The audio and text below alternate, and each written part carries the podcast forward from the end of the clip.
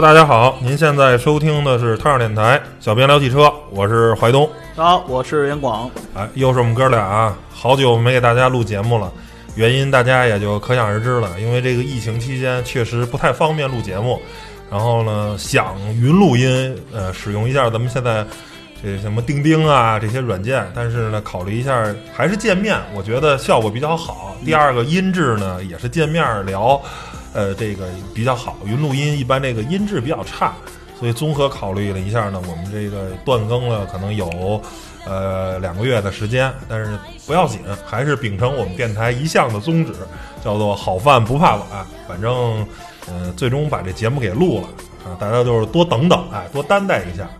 然后本期的话题呢，咱们聊一下这个国际油价对于汽车市场的这个影响啊。大家都知道，这个疫情期间呢，这个随着疫情的蔓延，包括呃欧派克呀跟这个俄罗斯的这个交恶，然后呢，这国际油价啊，在我记没记错的，应该是在三月份的时候迎来了一次暴跌，然后最惨的时候呢，这个原油已经跌到二十美元一桶，甚至都不到了。然后首先给大家啊讲一下这个原油的这个东西啊，呃，我也不是特别懂，就是以我仅有的知识呢，给大家稍微普及一下啊，大家也稍微哎听听，这个是跟金融有关的。首先呢，就是说这个原油啊，二十美元这是什么概念啊？就是说它是原油的计量单位呢是一桶，这个桶呢应该是就是当年装威士忌用的桶。当年这个美国的这些呃这个炼油呢，就用这些装威士忌的桶呢来装原油，所以呢，就这个计量单位呢也就延续下来了。它大概是怎么相当于咱常用的这个公制单位是什么呢？就是一桶等于四十二加仑啊。那加仑呢，你还是听不明白，说加仑这是什么东西啊？对，再换算呢，就是大概等于一百五十九升啊，就是你就大概是一百六十升吧，你就当三箱油吧，因为我那个车呃一加满一箱油是五十多升，哎。呃一差不多百六就是十升，差不多三箱油。哎，三箱油就是大概是这么一个。然后呢，这二十美元就是说，哎，二十美元的这个价格买这个一桶原油，就是没炼好的，刚采出来的。就就是连油带桶，一共二十二十块钱。呃，没有桶，它只是一个计量单位，没有桶。现在啊不需要用桶装了啊，但是计计量单位用的是桶。呃，就是说那个买一百五十九升哎，对，你就一买就是一是对二二十美元，二十美元。啊就是去超市啊，给我来来来 来桶油。但是，因为现在的原油都是拿油轮装 或者是拿啊管道装，但是这个计量单位呢，就是这么延续下来。大家因为一直就这么用，嗯所以大家都是国际惯例啊，都都是这么。然后呢，现在这个全世界呢，大概有啊两种这个原油这个标准，一个是叫做 WTI。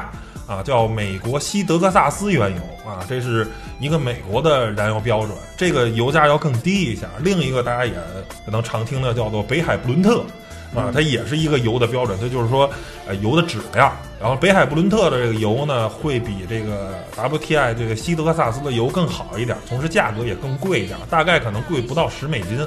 这个如果是二十的话，那个可能就是差不多二十七八啊，因为现在这个原油的价格，呃，WTI 我们录音这天是四月十号。WTI 可能是二十五、二十四，差不多这个价格，那个是三十三、三十二，差不多，就大概贵不到十美金，所以这就是两种不同油的这个标准啊，应该是北海布伦特的油的质量更高，所以呢，它也就价格啊更贵。嗯啊，说了这么半天呢，就是先给大家普及个知识然后呢，这个二十美元的这个油价，就大家可能没有概念，这个东西是贵呢还是便宜呢？我可以很负责任的说，这个油价现在二十美元，就二十五美金左右吧，就是二十多这个区间是非常非常便宜的，这个已经是近十年来国际油价的最低了，甚至在零八年金融危机爆发的这个大环境下，十年前啊，甚至应该是十二年前了。然后呢，国际油价都没有跌到比今天更低，啊，就是当时好像 WTI 的指数应该是二十八、二十九美金，然后呢，在这次的时候最惨的时候跌到过十九，就是轻轻轻触了一下石油，马上又被拉回来，然后长期现在维持在二十到二十五之间吧，就差不多就是这个价格在这晃悠。形象点说，就是咱们说的白菜价了，已呃，经。对对，是近十五年之内的最低价。对，最最便宜的非常非常便宜了。这个就大家你想吧，这个一百五十九升啊一桶，二十美元，你就按人民币汇率呢是按七算的话，二七一十四，一百四十人民币。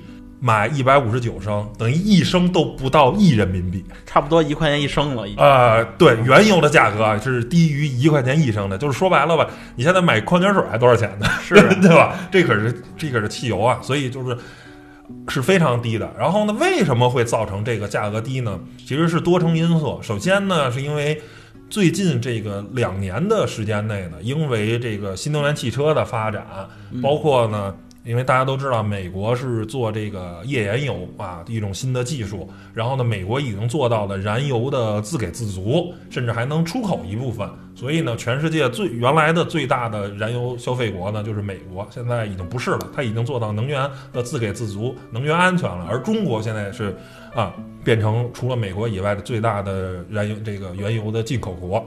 嗯，是这么一个大环境下，所以呢，首先对全球的需求量在降低。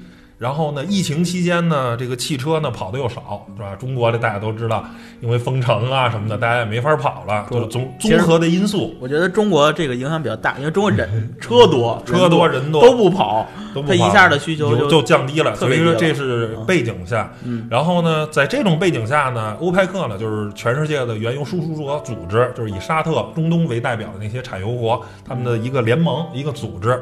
然后呢，跟俄罗斯呢本来说，在这么一个不好的经济的背景下呢，咱应该减产，对吧？你降低了供给呢，来拖住这个油价，对吧？哎因为油价一直在走低嘛，你就你得拖着，当时已经跌到了四十多美元了。饥饿营销。哎，对对对，你就得低一点，因为你不能再涨了。再你再不减产的话，这油价继续走低，大家就没意思了嘛。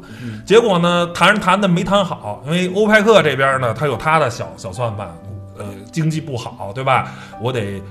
国家得生产足够的多的油，包括呃对抗疫情啊、消费什么都需要钱。俄罗斯就更甭说了，对吧？我也需要俄罗斯防疫啊，这个国家经济也需要钱。你减产就影响钱，是等于两个地方呢，欧佩克呢跟俄罗斯呢撕破脸了，说我们都不减产，都不减产呢就崩溃了。然后呢，不光不减产，两边为了保证税收，你要是原来四十美元一桶，我假如一天生产。啊，一亿桶我挣的这个钱，现在已经跌到三十美元了，我得多生产才能补上原来钱，对对对还要加大生产，这一下原油就应声而跌，一下一天从四十多、三十多暴跌到二十美元一桶，就造成现在的。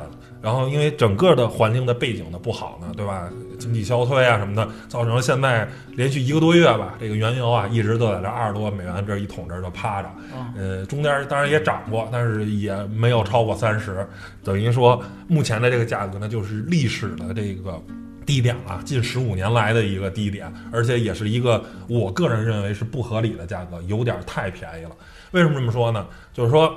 首先呢，刚才说了，美国这个页岩油，对吧？这页岩油是什么呀？它就是说，咱们这个油啊，大多数都是藏在这个地下。这个普通的油田呢，它就是正好它整个这个地层中间加的一层全是油，你直接抽就行了。这个页岩油啊，它是富含在这个页岩里头，页岩就像海绵一样，你知道吧？它这个海绵吸着油，你直接抽是抽不出来的，怎么办呢？你得拿水，它是一种添加了特殊的化学成分的水去挤这个海绵，等于用水置换出里面的油，再给抽上来。就这种开采出来的原油的成本呢比较高，大概成本呢就是四十美元每桶。所以呢，如果常年在二十美元每桶这个价格运行的话，美国这些页岩油的公司会崩盘的，啊，所以呢，他们一旦崩了的话，美国的就是原油就是又会自给不能自足了，就会进口，需求量重新增加，油价还会就是说走，还会升高。进口的便宜了，我自己做的反而贵，就是因为这个疫情或者因为这些原因反而贵了，然后所以它就不值得开采。对，就是首先这些公司就倒闭了嘛。你想，你作为这是开采的页岩油的公司是开采，因为它美国它是就是说负责呃加油站是化工啊，是另一套体系。你是开化工厂的，我采页岩油的公司，他们四十美元一桶成本，你要不然就是页岩油的公司赔。你要是卖的，你要是按二十美元一桶卖，你就赔。你开采成本是四十，你每你卖一桶油你还赔二十，你要不然就得加价买。加价买的人石化公司就不干，我为什么要买贵的呀？我从中东那儿拉二十美元一桶，我为什么要要采要买这个更贵的油呢？就是说谁都不合适，所以呢，这个整个的就是说二十美元一桶这个价格它是没有长期的这个可能性的。包括中国的采油，因为我国这个采油成本也比较高，大概平均下来啊，油田有贵的有便宜的，也得在四十。中石油在中国采的油，它成本都很高。就是为什么只有俄罗斯跟中东啊？因为它那边采油特别容易，他们那个油矿非常容易采，就是他们的成本大概在十美元每桶，就是说卖二十，它还有的赚，所以他们能打价格战。据说是不是插管子就喷那种？差不多是这个意思。啊所以开采成本，像咱们这儿的油啊，一是品质不好，第二个可能在地下比较深，也不好抽，对吧？就用就是很复杂，所以咱的这个开采的就是全世界在十美元一桶的，大概也只有中东跟俄罗斯，包括好像委内瑞拉这些国家都没有到这么便宜的价格。其实美国，我觉得是不是呃出现这个情况，是不是也跟它的那个国情有关？嗯国家没法宏观调控一下。嗯，因为它更多的还是市场经济嘛。一会儿可以说到中国的这个油价的这，个定的这个机制，所以它是因为啊，它国家的这制度的原因造成的。所以说，就是如果长期维持二十美元的话，这个美国页岩油就是一定会崩盘的。就是说，这些公司一定会那什么，最终因为采不了页岩油的话，去它能源不能自给自足，价格还会再涨上来啊。最后我们可以再细着说一下这个事儿。然后再讲讲咱们中国的这个定价机制啊，大家肯定都发现了，哎呀，我们这油太便宜了，已经降到五块多一升了，大家非常高兴。但是呢，我相信如果有人去这上微博也好什么的，看到美国现在油价大概是三块多钱一升合人民币，就会纳闷啊，为什么美国这个油这么便宜啊？对吧？这个东西呢，其实就是中国的一个定价机制的这个不一样。中国的机制呢，就像刚才杨广说的，叫做宏观调控。我们的这个油价啊，它是跟随国际市场波动，但是它是有限度的。大概是什么呢？就是最低是四十美元一桶，因为四十美元是中石油的开采的成本，低于四十美元，中国中石油每从中国的土地上采一升油，它是赔钱的，你知道吗？已经倒贴对倒贴。对倒贴。所以呢，中国定价呢，就是说跟国际油价波动，对吧？但是底就是四十了，国际油价再跌，低于四十，我不跌了啊。然后呢，上限是一百四十美元，国际油价涨，最早的时候涨到一百四十七，涨到一百四以上，我们不涨了。对吧？这是中国大概有一个一百美元的这个这么一个现在定的一个区间，所以呢，就是说大家发现，哎，为什么现在美国油价这么便宜？因为美国呢是按二十美元计的，所以如果中国的油也是按照美国的这套，实际上差不多是这个价。大家可以看到，发现山东就有现在就有超低油价了，嗯啊，有新闻我看山东的加油站限时打折啊，加完了大概就是三块多钱。嗯为什么这么便宜呢？因为历史的原因呢，山东有很多这个化工厂，它是有自营的，就是中国绝大多数的这个化工厂啊，都是中石油、中石化的企业，因为他们有自营的，他们呢可以自己从外面去采购油，带来的一个什么好处呢？就是说他们直接从中东那边用二十美元一桶把油拉过来自己炼，然后再加上税，中国的油呢，呃，大概是有百分之四十的税。嗯，就是你加完油，假如五块钱一升，这其中呢大概有两块钱交的是税，剩下三块钱是油的钱。所以呢，因为二十美元跟跟四十美元中间这个差价，大家都明白了。所以呢，交完税的话，大概就三块多钱一升。所以你在山东的朋友就享福了，可以加到超低的这个油价，可以买那个油箱大点的车，哎换一个。对非常过瘾，嗯就享受三块多钱一升的。然后呢，我稍微说两句，说中国这个油价定的这么合不合理呢？我觉得是这样啊，就是说，因为咱们是一个不是完全的市场经济国家，我们是有国家宏观调控的。就是说，如果这个油价是完全的市场化，对吧？那造成了有一个什么后果呢？在国家就是疫情期间，也大家也都知道，这个口罩的这个生产，口罩呢是先用石化提炼出聚乙烯，然后呢用聚乙烯呢这个用这个熔喷布的这个设备加工成熔喷布。啊，聚乙烯这个材料，然后呢喷出来，然后用滚子滚上，加工成这个熔喷布，熔喷布或者是这个所谓的无纺布，再由口罩厂制作成口罩。这个整个的聚乙烯跟熔喷布这个生产环节，现在大多数是由中石油跟中石化的旗下的这些公司在做，所以它承担了很多的政治的这个东西。说白了，这口罩大家都明白，中石化我看新闻啊。已连开七条生产线，全部都是新建的。这一套生产线应该是挺贵的，你我估计应该是在肯定是千万或者上亿的这个，不然的话，如果几十万、几百万，肯定就有个人干了，就不会由他们来干了。嗯，傻子都明白，这条生产线等疫情过后，这条生产线就是废的，没有任何用，对吧？因为只有疫情期间大家需要这么多口罩，对吧？疫情过后，中国人或者全球他也没人戴戴这么多口罩了，这个生生生产线。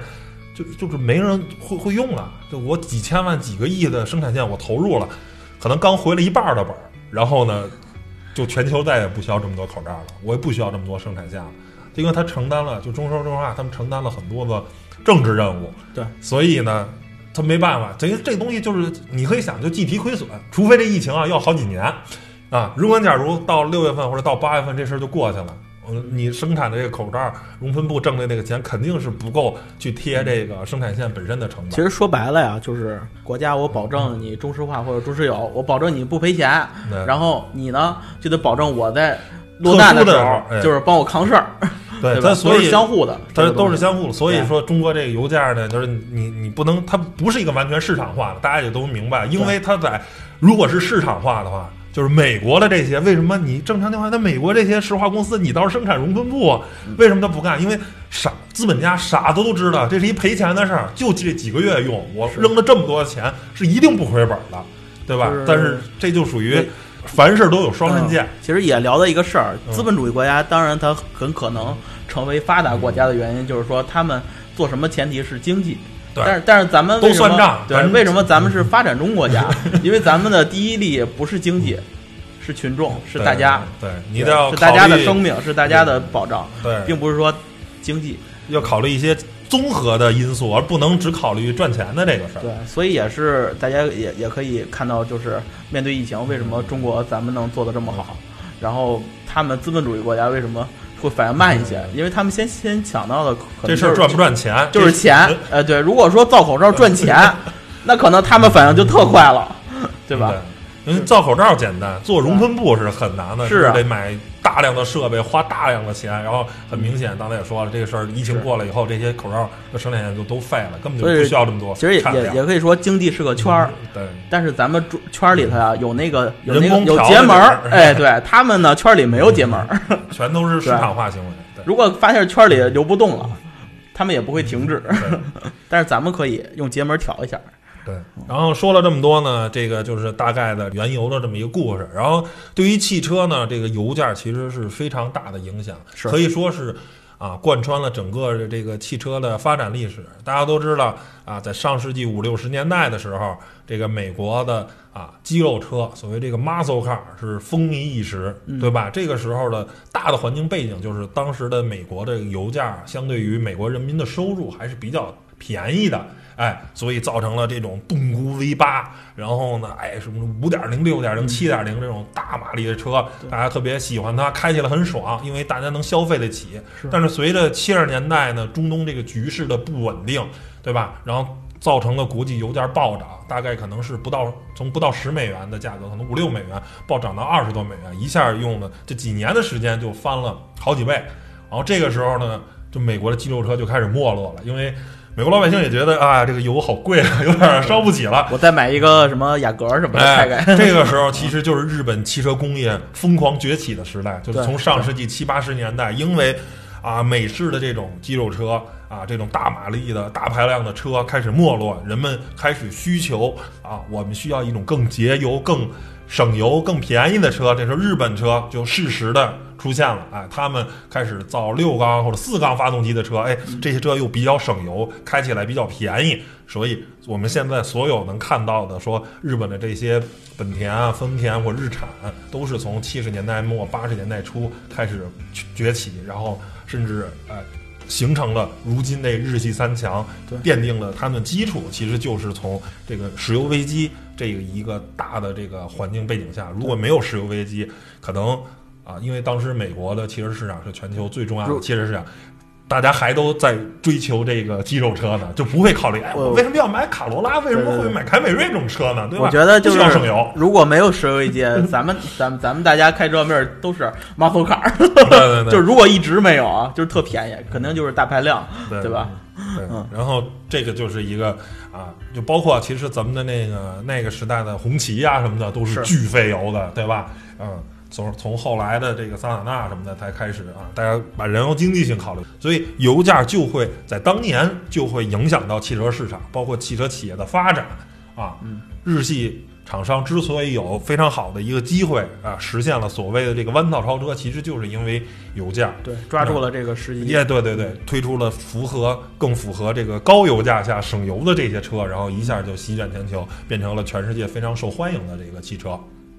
那么，就是咱再聊聊，如果是这个油价一直二十多美元，在这个低谷这么徘徊，如果啊，我们就是畅想一下，对于汽车目前的这个汽车行业会有什么影响啊？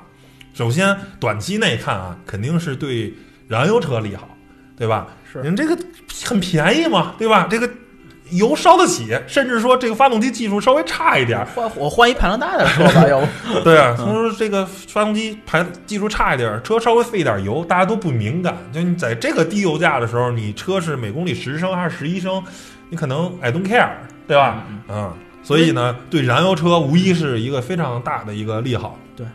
但是对新能源车无疑是一个非常大的打击啊！就现在，包括特斯拉股价也因为油价，到时候美国股整个股市的崩盘，其实已从高点九百多美元啊，最惨跌到三百五十美元，已经砍了三分之二的市值啊。然后，但是最近又涨涨涨回去点儿，涨涨到五百多美元。然后呢，这个所以又回来一点儿。所以呢，大家可以细算一下账啊，就是说，如果是现在这个油价的话啊，在中国，最起码在北京吧，这两个价格已经被抹的其实不差很多了。首先啊，一般的家用车大概是十升左右啊，咱也不说特别费油、特别不费油的，你在城里开十升差不多。那每点，对，哎十升，每百公里呢，百公里十升。那哎，那就就现在就五块多钱嘛，嗯，那就是大大概是五毛钱一公里，是吧？五毛多一点点儿，对。啊。然后现在新能源车呢是这样，一般的车呢，这还有考虑停车的一些这个费用，包括还有这个加电的时间也比较长，咱这些时间成本都不算，或者说买个停车位，还哎得这这些先别说，这些都不说。对。就是这个，因为现在这个充电站是按这个波谷跟波峰，就是有高收跟低收，贵的大概是两块左右，便宜的是一块多。就是峰谷贵，然后嗯。波谷便宜，嗯。对对对，波峰贵，然后波谷便宜，嗯。然后呢贵的时候呢大概是两块钱，然后便宜是一块钱，大概是每百公里的现在应该是二十度电左右，有的可能更多一点，有的少一点。你按二十啊，咱按比较多了算，因为还要考虑开空调啊什么的这些东西。那要如果是两块钱的话呢，就是四十块钱了。嗯，那然后如果是一块钱的话呢，就是二十块钱。所以呢，这个电车的成本呢，大概也是百公里两毛到四毛之间吧。你取一中吧，就算三毛吧。对哎，省一是你再考虑，我刚才说了，你可能还要占停车的时间，有的嗯加电站可能还要考虑停车，然后呢，你还占你的时间成本。你看，你最快最快也得半个小时到一个小时，这个加油可能三分钟就搞定了。你这么一算，所有的成本加在一起，其实这个新能源车啊，不考虑号牌啊，不考虑政策的原因，就变得特别鸡肋。所以你说你再买新能源车，对于那种不限牌的，原来可能你小城市啊、三四线城市买新能源车，可能我为了省钱，对吧？油贵，我为了省钱，油你要涨到七块的话，那就是一公里就到七毛钱了。我这一公里啊两毛钱，对吧？我为了省钱，你现在这个这个上下一错的话，一个是五毛，一个是三毛，哎，就两毛钱，然后就两毛钱，还得你还得占大量的时间。我还得充电，呃，我还得我还得买个车位，小区没有地儿停，我得买一个，然后再再能充安一个电的车位，哎还不是随便停的车位，而且还得安充电桩。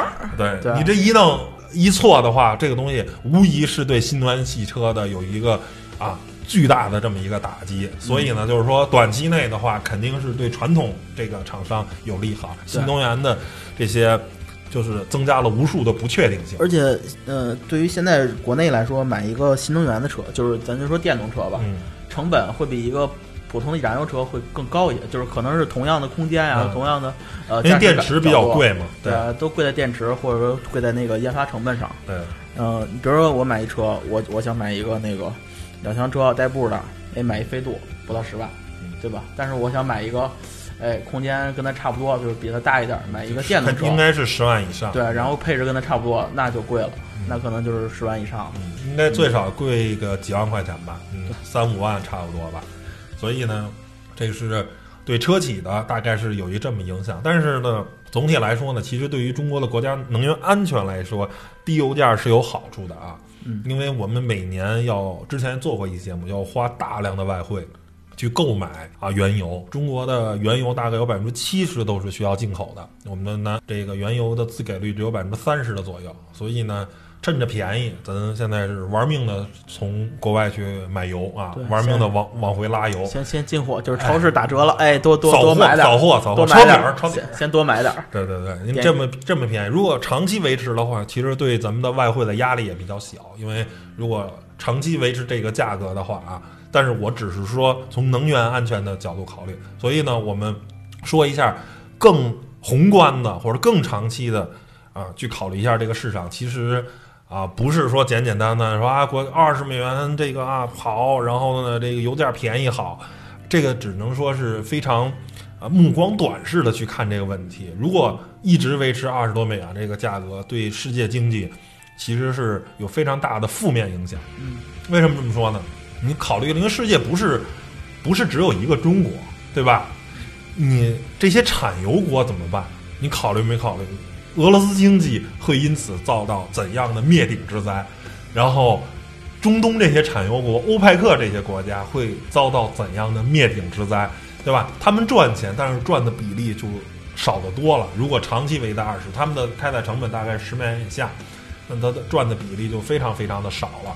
而这些国家，尤其是中东，大家都知道，所谓的土豪，迪拜、沙特什么的，他们他们只有石油，他们什么都没有。这些国家也没什么工业，也没什么那个，有点旅游业，对吧？剩下什么都没有。他们大量的都是需要消费的，对啊，这些消费买的是什么？买的是中国呀、美国呀，包括欧洲，对吧？他们从这些国家买大量的日用品啊，包括汽车。大家看迪拜各种豪车，好跑啊，对呀，超跑啊这些东西，他从全球买这些工业制成品，都还还有等等的一堆东西。而如果长期维持一个低油价，那这些国家就穷了，就没有钱了，对吧？啊？不买了，就是不买了。那是说说白了就是，那那咱们这些平时的日用品，对吧？你的电视机啊、呃电冰箱啊这些，影影响咱们出口，呃，啊对你卖不出去了。你你你或者他所有的东西，说白了都是从全世界买的，他自己什么都不生产。就是咱咱先说，比如电视机，呃，咱卖到那个中东，但是，呃，他们不买了，那我们工厂是不是要裁员？对呀、啊用不了这么多工人啊，工人下岗，下岗就会再找工作，找工作还是找不到。对，说白了，他们拿他们的原油换来了全世界的东西，对吧？嗯这也是一个非常良性的循环。中国又需要油，对吧？实际上，当然结算的货币是用美元，但是实际上本质上是一个以物换物。我们用我们生产这些工业制成品换来它的原油，然后把这些原油搞来，我们搞工业呀、我们自己消费呀，对吧？嗯，是一个非常好的一个这个就是所谓的全球的产业链供应链，大家都拿出自己擅长的东西，嗯，也要保持这个全球的良好的生态圈儿，哎就是经济是个圈儿嘛，对良好的对对生态圈儿。所以呢，如果你维持长期维持这么低的油价，这些国家无疑就是兜里没钱了，没钱就就没法买东西，等于这个东西就赚不下去了，对吧？包括之前节目最开始也说，美国的这个，当然政府都开始救市了，但是如果你长期维持这个价格的话，这些燃这些页做页岩油的这些企业一定会崩盘的。就美国政府救它能，它可以短期救，它能长期救吗？你救一个月，救两个月，救半年，你能救五年，救十年吗？对吧？一时每桶赔二十，每桶赔二十，这这无底洞啊！这个大窟窿永远都填不满啊！当然，我们只是去猜想一下啊，呃，长期维持二十美元这种低油价会造成这个啊国际经济，但是我不认为长期的话，全球的这个油价会维持在二十美元就特别长时间。我觉得用个一两年，短则几个月、半年，可能到下半年经济随着疫情控制啊，经济复苏，可能就涨到三十美元以上了。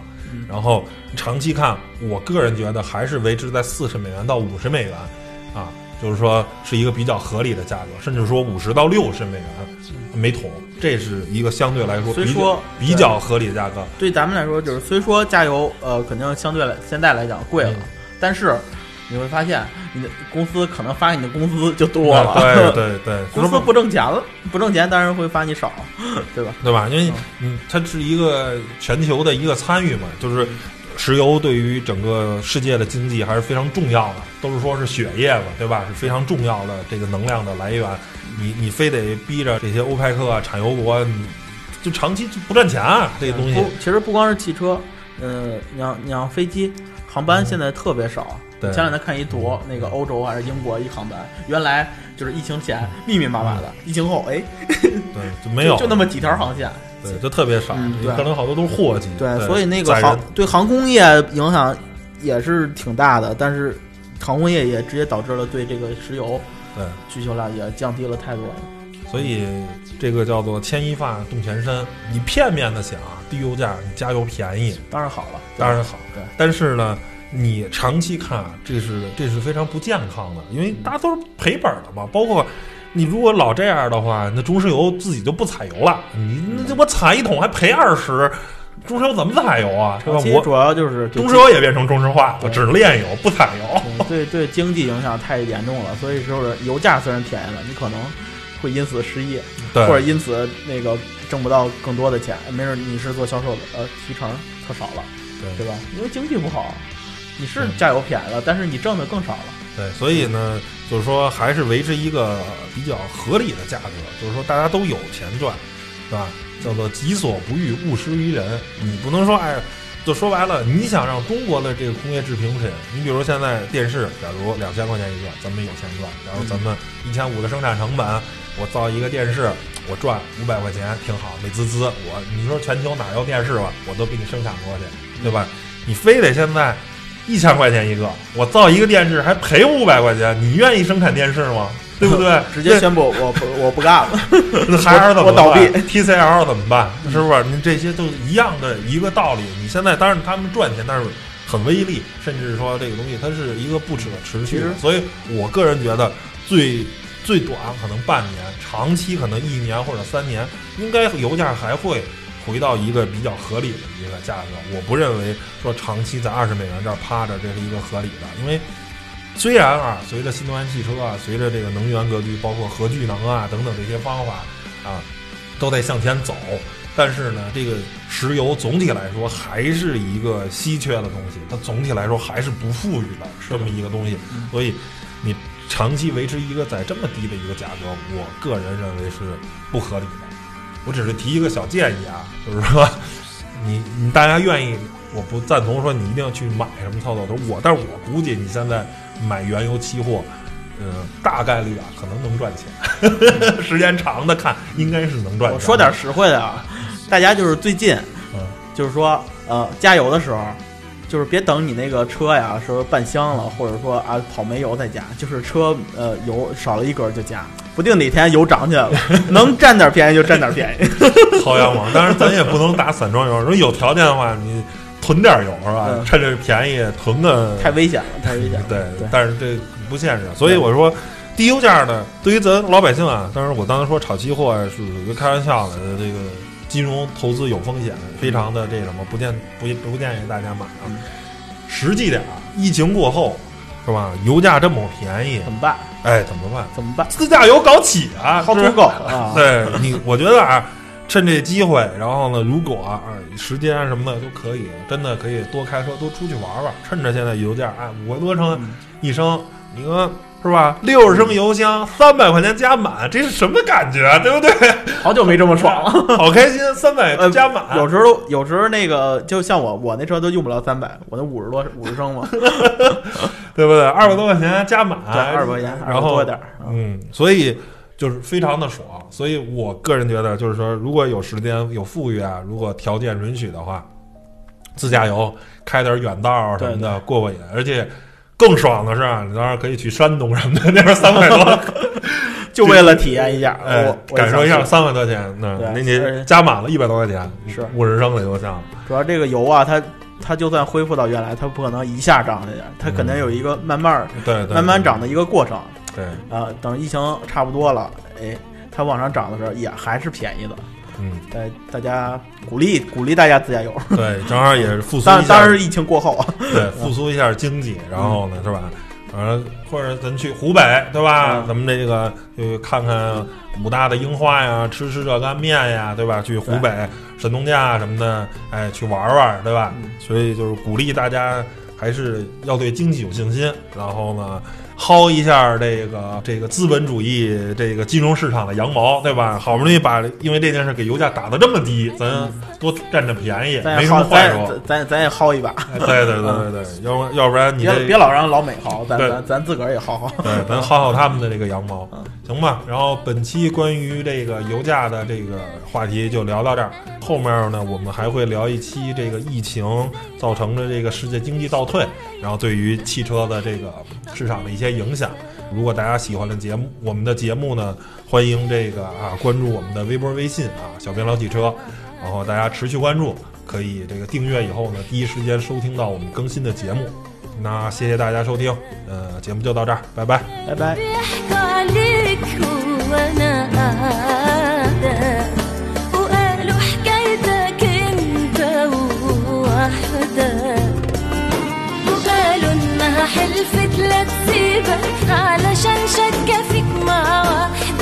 نفسي اعرف انت خاينها ولا خايني تلاقيك.